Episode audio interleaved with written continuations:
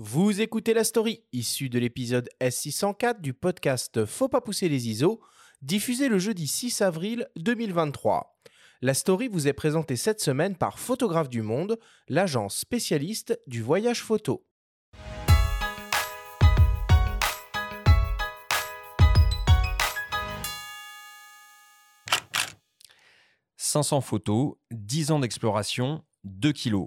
Ces chiffres donnent la mesure de Grand Trail, au pluriel, projet éditorial du photographe Alexis Berg, huit ans après qu'il a signé le premier beau livre sur l'univers du trail.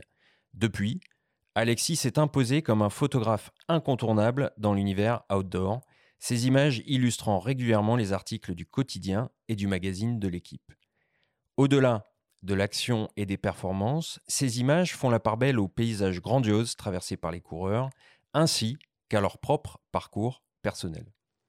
J'aime bien euh, m'attarder euh, un petit peu sur euh, voilà des moments où le, mouvement s'est arrêté et, je fais beaucoup de portraits.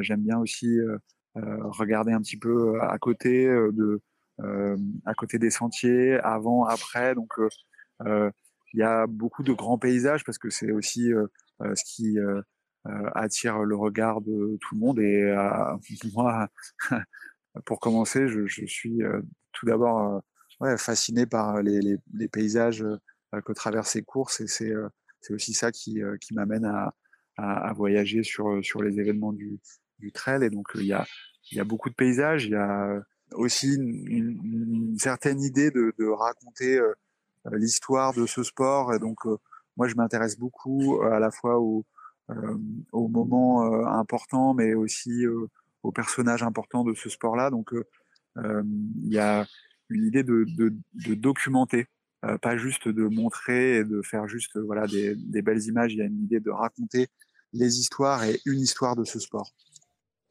Parmi ces histoires déjà documentées, il y a Les Finisseurs, suite de portraits d'athlètes qui ont achevé la Barclay, une course qui défie les lois de l'ultra trail chaque année dans le Tennessee depuis quatre décennies et dont la principale difficulté consiste tout simplement à terminer dans les temps impartis.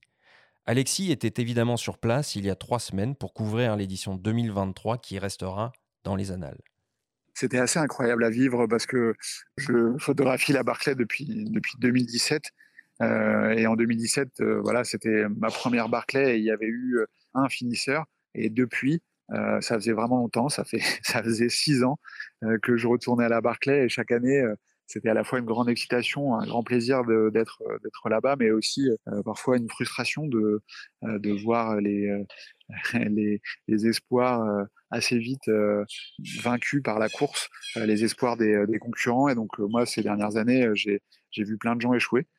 et cette année voir trois personnes aller au bout, réussir aller si loin, euh, passer 60 heures euh, face à cette course, euh, voilà, et à la fin arriver dans les temps, ça donne de la valeur à ce travail qu'on a fait avec avec Aurélien Delfos, ce, livre les, les finisseurs. C'est aussi toute cette attente et le fait que ça soit si compliqué et si difficile de de terminer cette course c'est ce qui c'est ce qui en fait la beauté et, et, à la fois ça donne de la valeur que les années où il y a des échecs parce que ça ça montre à quel point c'est c'est compliqué, mais c'est aussi euh, pour que dans des bons jours et dans, des bonnes conditions que certains que certains réussissent voilà c'est c'est c'est aussi pour ça que que cette course elle existe c'est pas juste une course impossible c'est une course qui euh, qui parfois n'est pas n'est pas impossible et c'est ça qui, qui la rend belle.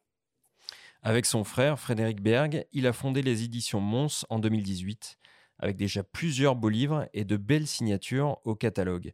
La forte augmentation du coût du papier la volonté de ne pas imprimer au bout du monde complique leur tâche en tant qu'éditeur indépendant, et la fabrication de grands trails, tels qu'ils l'imaginent, s'apparente à un sommet difficile à gravir.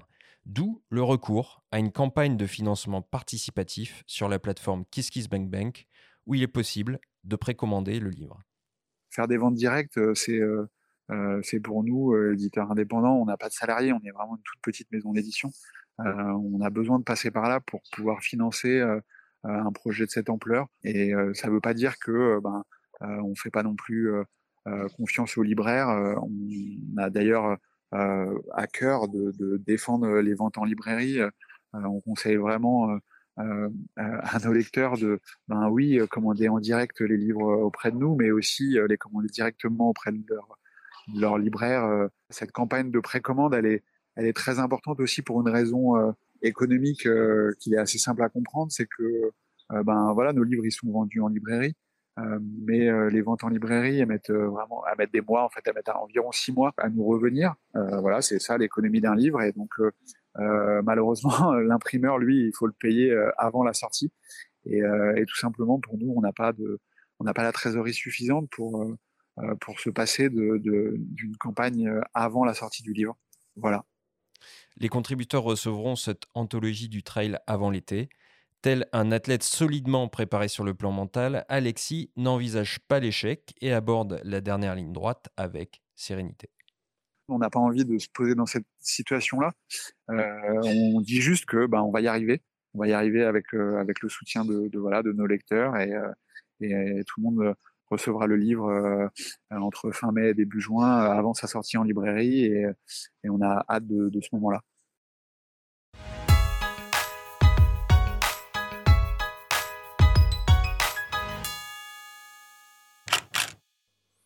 Bon, bah, ça fait plaisir hein, de réentendre la voix, la voix d'Alexis. si vous vous intéressez à son travail et à ce projet autour, autour des finisseurs, on vous invite à, évidemment à écouter l'émission Au coin du feu qui lui a été consacrée.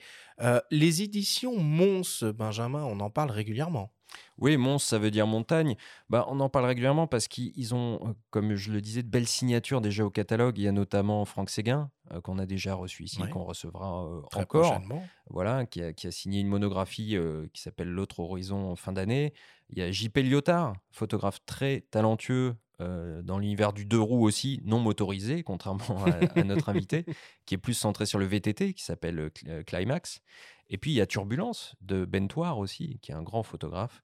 Euh, donc euh, c'est une belle, euh, belle palette de, photographes de sport et ça mérite qu'on les suive parce que vraiment ils essayent de faire des, livres artisanaux. Ils fabriquent en France et c'est pour ça qu'il y a cette campagne puisque là ils veulent faire imprimer le bouquin à la manufacture des deux Alpes. Donc, bon, c'est un effort louable et pour un objet de 2 kilos, bah, il faut y mettre les moyens. Donc, mmh. c'est pour ça qu'ils ont besoin de, un peu de, de, précommande. Voilà. Bon, David, j'imagine que ça fait écho, hein, cette ah, bah, histoire, à, ce que tu fais et avec, tes beaux livres. C'est sans photos, c'est ça, toi, dans, oui, tes, alors moi, tes beaux livres? Oui, tout à fait, tout à fait. Alors, j'ai créé, alors, moi, depuis 2007, je fais un livre tous les ans sur, mon, sur le championnat du monde d'endurance. Et, en 2019, je me suis lancé un peu plus dans l'édition en sortant un livre sur Valentino Rossi, d'une collection qui s'appelle En sans photo. Donc, bah, c'est un peu pour pallier au manque de la presse, tout simplement, un peu. Parce que bon, bah, les photos, c'est bien gentil, mais sur les réseaux sociaux, c'est pas tellement mis en valeur. Donc, c'est pas pareil. Bah, c'est pas pareil.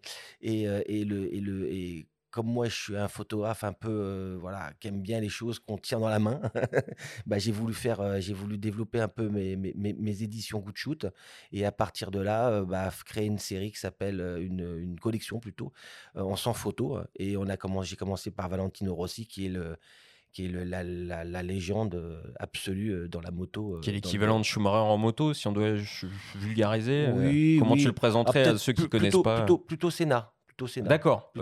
Bon, pas... Mais il est vivant encore. Oui, voilà. oui, tout à fait, il est vivant. Bah, après, c'est pas la même chose. Il y a toujours un peu de concurrence entre la Formule 1 et la moto. C'est pas pareil. C'est pas, c'est différent. Mais c'est vrai que le photographe que vous avez, euh, que vous avez interviewé là, la problématique, je la connais par cœur. Quoi. C'est voilà les, les, les, éditeurs indépendants euh, comme moi je suis. Euh, c'est très compliqué. Alors le, le, papier, il a explosé en, deux ans. Il a pris plus de 100, 100, 100%. Je pense qu'il va baisser un peu. Voilà, mhm. si, euh, ah bah, il peut pas monter indéfiniment. Voilà, et un moment, il va... je, peux, voilà, et puis bon, et ce que voilà, ce que j'ai un peu entendu, parce que j'ai appris beaucoup de choses là en l'espace d'un quart d'heure, 20 minutes. Là, j'ai appris beaucoup de choses euh, sur euh, sur les mises à jour, sur toutes ces choses-là qui sont vraiment très très intéressantes. Et surtout, bah, que votre votre votre photographe là, le photographe, la problématique, je la connais par cœur, quoi. Donc c'est sûr que le papier le papier a, explosé et, et et je lui souhaite en les cas bon courage et bonne réussite. Bon, on conclut, euh, on conclut la story là-dessus. Euh, merci, merci Benjamin.